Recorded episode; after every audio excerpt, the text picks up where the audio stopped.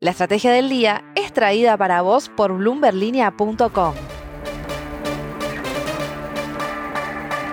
Muy buenos días, soy Francisco Aldaya, editor de BloombergLinea.com en Argentina y hoy te voy a contar las tres noticias más importantes para que arranques tu día. Además, como todos los jueves, Mariano Espina nos trae lo último de la política en Recintos de Poder. No se olviden de darle clic al botón para seguir a este podcast y de activar las notificaciones. Veamos rápidamente cómo van a abrir los mercados este jueves. El S&P Merval cayó 3,5% ayer, fue otra jornada bien roja para las acciones argentinas en Wall Street, con bajas de hasta 6,5% para BBVA y solo tres subas de hasta 1,4% para Denor. El dólar blue bajó un peso 290, el bolsa subió a 284 y el contado con liqui quedó en torno a los 296 pesos.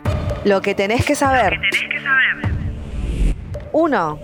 El llamado dólar soja fue un conjunto de medidas que implementó el Banco Central por un mes, un intento de incentivar que los exportadores de soja liquiden sus divisas y sumar dólares a las reservas internacionales. Esas medidas incluían la posibilidad de que se depositen pesos en una cuenta bancaria en lo que sería una especie de plazo fijo atado a la evolución del dólar oficial, es decir, quedaban cubiertos ante la posibilidad de una devaluación. Bueno, ese esquema tenía como fecha de vencimiento ayer, martes, y resultó ser un fracaso rotundo. Miguel Pese había dicho públicamente que esperaba un piso de 2.500 millones de dólares frescos y terminaron entrando solo 20 millones, es decir, menos de 1% del objetivo. Es en ese contexto que desde el masismo empiezan a empujar con mayor seriedad un nuevo esquema cambiario diseñado específicamente para el campo y al que se siguen resistiendo desde el Banco Central. ¿Tendremos un dólar sojero en 200 pesos? 2. Además de la posibilidad de que se vayan sumando nuevas restricciones a las importaciones para cuidar las reservas, el mercado también está esperando una nueva suba de tasas que podría ser de unos 500 puntos básicos según lo informado por Bloomberg News. El nivel del aumento, que representaría un nuevo paso hacia la consolidación de tasas reales positivas, va a depender de lo que arroje el dato de la inflación de agosto, que como te decía ayer se prevé entre un 5 y un 6%. 3. Para Fitch Ratings, Argentina sigue sin tener un plan económico y lucha por encontrar su rumbo mientras enfrenta retos económicos cada vez mayores. En ese contexto, la calificadora de riesgo ve que las metas que el país tiene que cumplir con el FMI no parecen ir por buen camino y que la confianza en el gobierno es baja. Para Fitch, Massa anunció numerosas iniciativas, algunas de las cuales suponen avances en cuestiones estructurales clave, pero sin embargo, los esfuerzos políticos que se están llevando a cabo aún no constituyen un plan integral necesario para elevar la confianza y disipar la incertidumbre sobre el futuro. Una reseña adversa de un jugador bastante clave en el escenario global. Recintos del poder. Y ahora, Mariano Espina, contanos por favor qué está pasando en la política argentina. Al igual que hace siete días, la centralidad de la agenda política se sostiene sobre la figura de Cristina Fernández de Kirchner.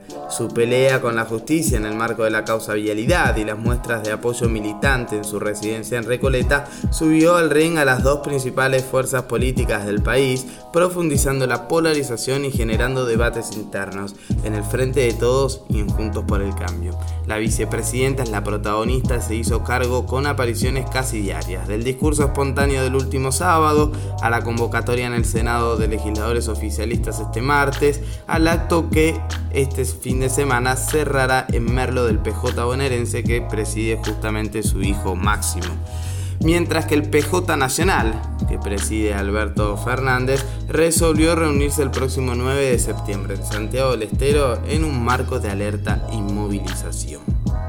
En ese contexto, Juan Grabois, dirigente social, MTE, Patria Grande, se anticipó al Congreso de su espacio y adelantó la salida de su partido del bloque del Frente de Todos en Diputados. La renuncia a la bancada de los tres legisladores de Patria Grande deberá ser ratificada este domingo.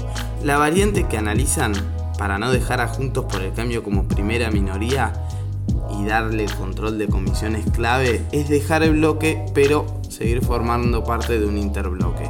Si eso finalmente no se decide y Juntos por el Cambio alcanza esa primera minoría, le daría fuerzas a un espacio que sostiene grietas internas, en particular el PRO, que este fin de semana exhibió públicamente las diferencias entre dos posibles candidatos a presidentes de la nación, Horacio Rodríguez Larreta y Patricia Bullrich. Las diferencias debían ser saldadas el martes pasado en un almuerzo que se llevó a cabo en la costanera. No se saldaron. Es una historia en desarrollo. La frase del día. Antes de irnos, escuchemos una parte de un informe reciente de Bull Market Brokers.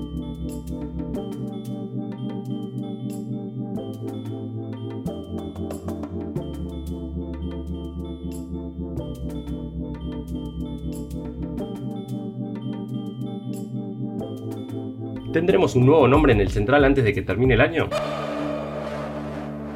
Esto fue un nuevo capítulo de la Estrategia del Día Argentina. Yo soy Francisco Aldaya, editor de Bloomberg Línea, y me podéis seguir en Twitter en arroba franaldaya. No se olviden de darle clic al botón para seguir a este podcast y a la campanita para que se enteren al instante cada vez que salga un capítulo de lunes a viernes. Espero que tengas una gran jornada productiva. Esto fue La Estrategia del Día Argentina, escrito y narrado por Francisco Aldaya. Producido por Arturo Luna y Daniel Hernández. Que tengas un día muy productivo.